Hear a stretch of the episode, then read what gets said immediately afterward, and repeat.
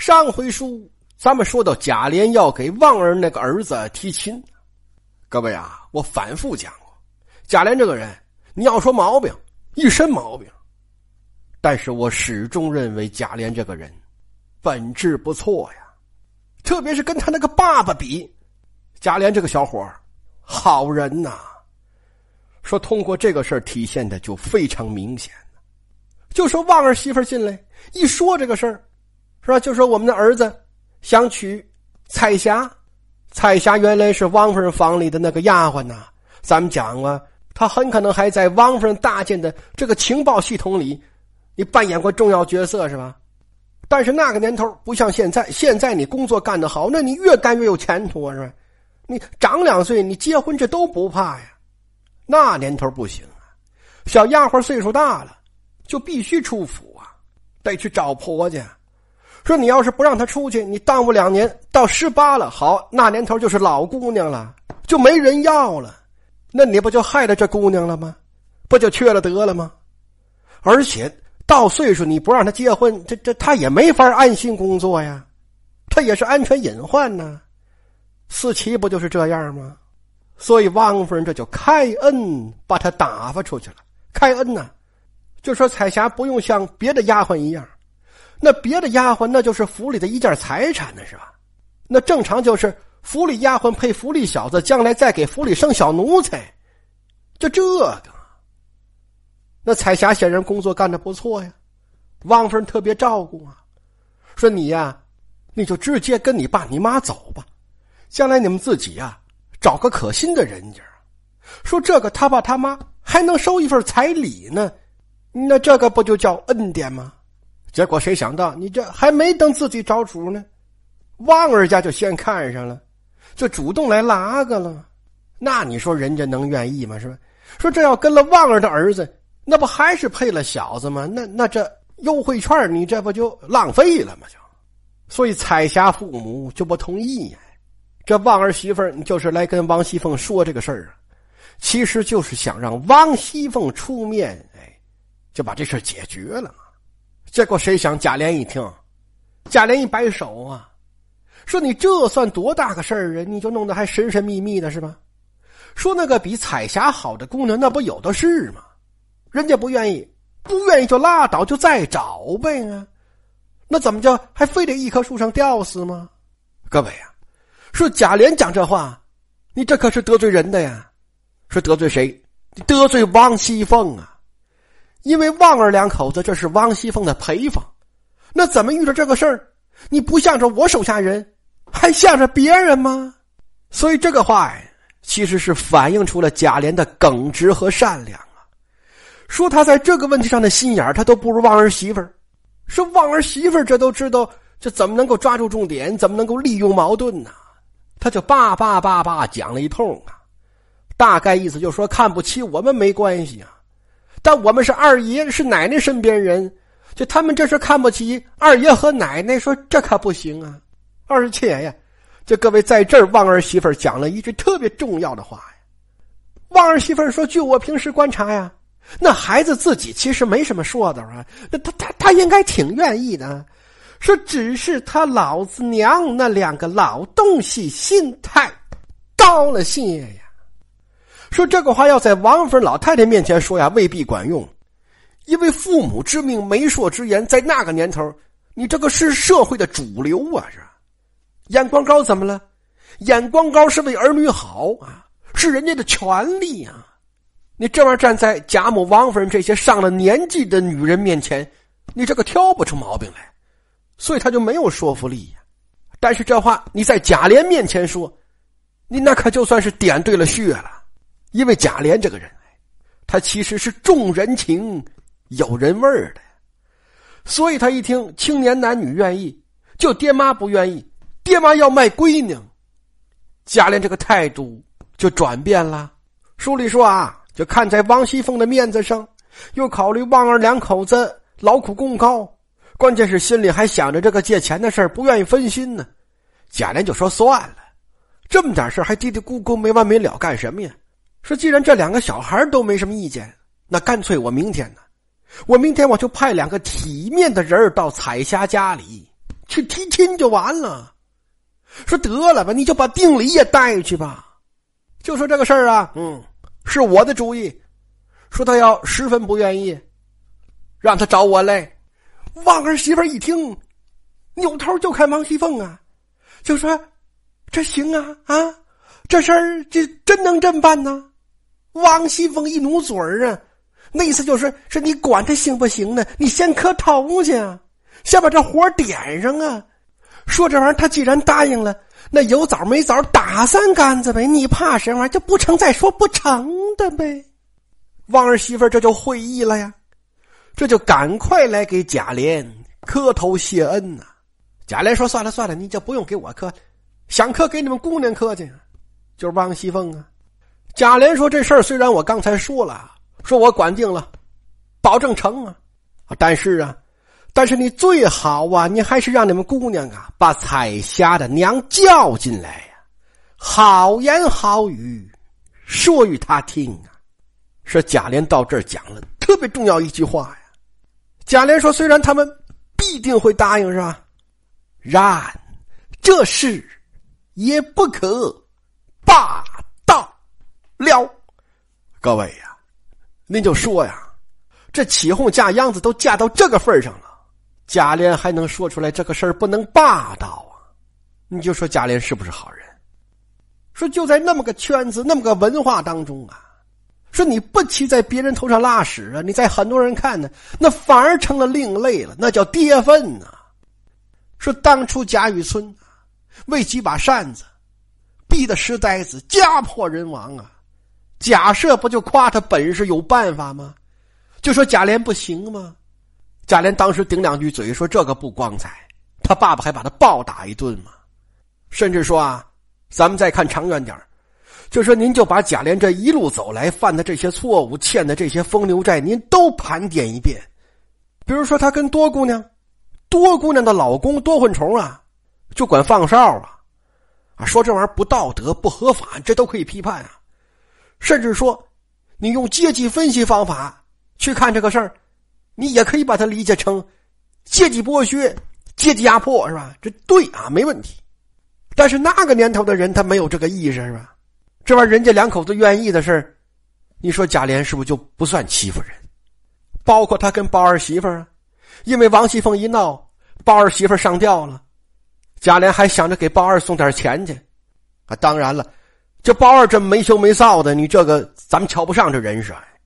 但是我举这两个例子，就是告诉大家，说贾琏就算犯错误，就算沾花惹草，他也都是找那个就是那个，就公开半公开营业的。他可不像他爸爸贾赦惦记鸳鸯的时候，也不像《水浒传》里的高衙内硬抢林娘子啊，包括最后的尤二姐呀，因为贾珍、贾蓉玩在前头了，那怎么着啊？说这别人都可以随便玩，说到我这儿就就我就得当真呢，我呀，那贾琏这么想不很正常吗？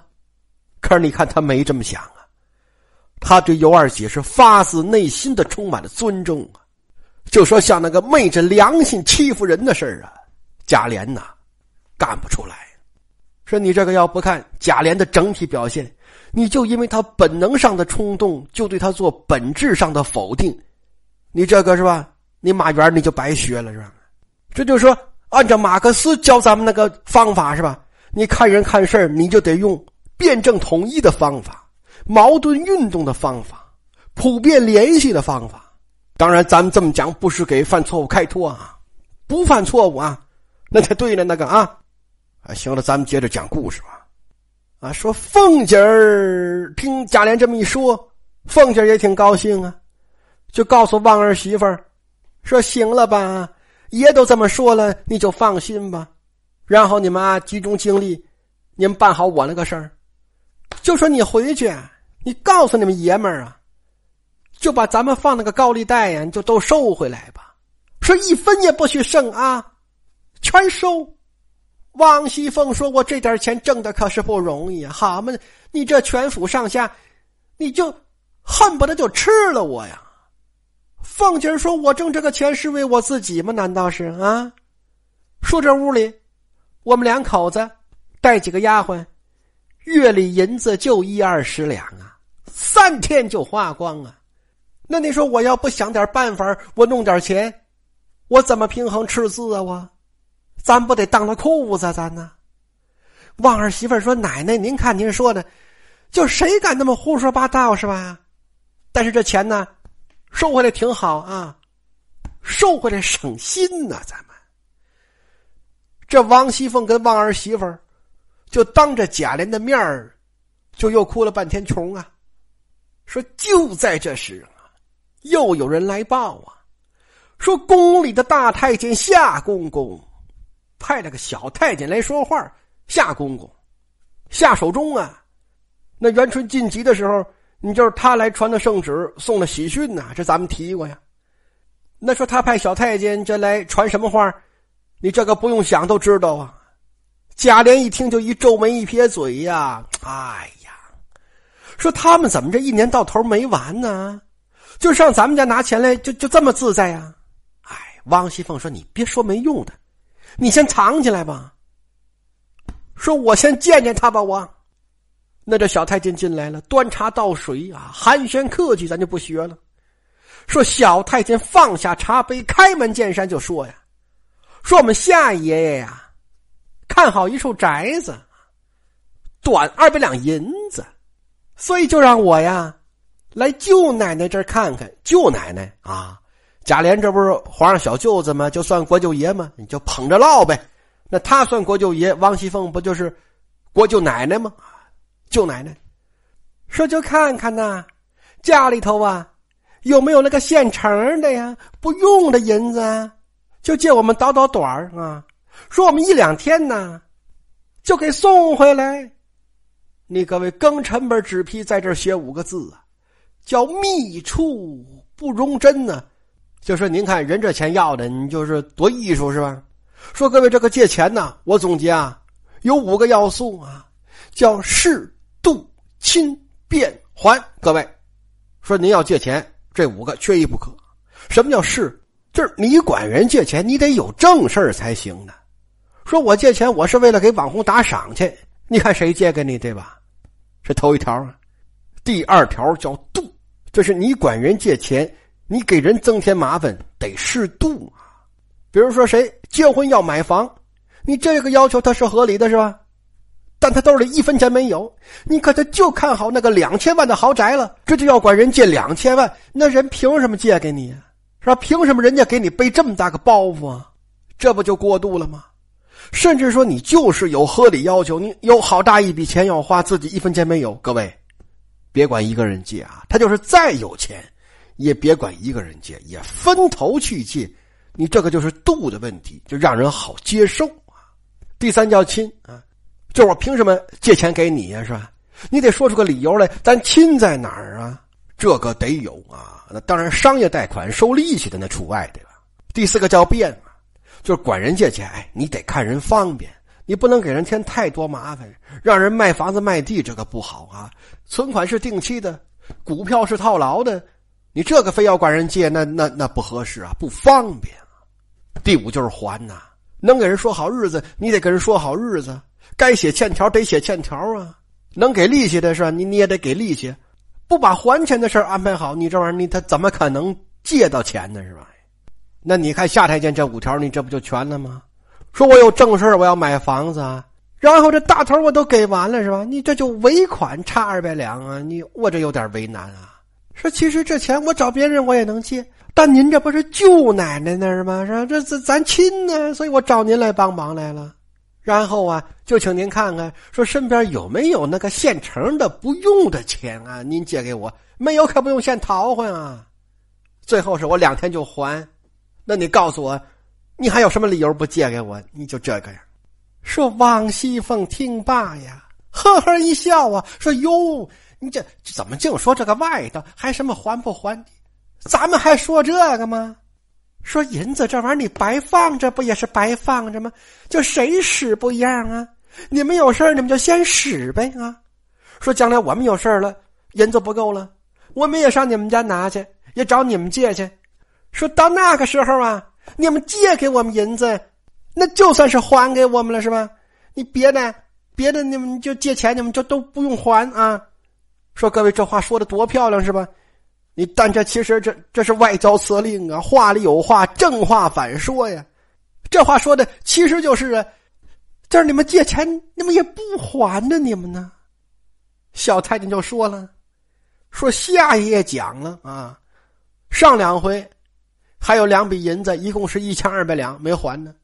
夏爷爷说：“你这钱我们都记着呢啊，虽然没还是吧？说回头啊，就跟这笔一块儿了，年底是一起还清，这不下拜吗？你刚才刚说完这个钱，两天就送回来，这就又知道年底去了，你那就是不想还呢。”王熙凤听罢说：“哟，你们这夏爷爷这心也忒细了，说怎么就这么点小事还老挂在心里，老挂在嘴上啊？说我们要也这样。”我说句不该说的话啊！只要我们像他似的什么都记着，都算清楚，那你们该还我们的钱呢？多去了啊！你这是句实话呀。凤姐说：“这钱呢，是说就怕是没有是吧？哎，要是有啊，随便花。”说罢，凤姐一转身就喊旺儿媳妇儿说：“去啊，上外头，你就不管上哪儿吧，你就给我弄二百两银子来。”什么叫不管上哪儿啊？哎，就是正规渠道没钱啊，你想办法挪去啊！王儿媳妇一听这话，那当然就明白了。王儿媳妇说：“奶奶，我这是搁外面挪钱挪不来，我才找您汇报工作来的。那您怎么就还让我出去挪钱呢？嗯，就挪不着这个。”王熙凤眼一瞪，说：“没用的东西，成天到晚就知道找我要钱，就不能帮我花了钱啊？”哎。一转身喊平儿说：“去，把我那个首饰拿来，当四百两银子先。说二百两啊，先给旺儿媳妇办差啊，准备八月十五家里过节。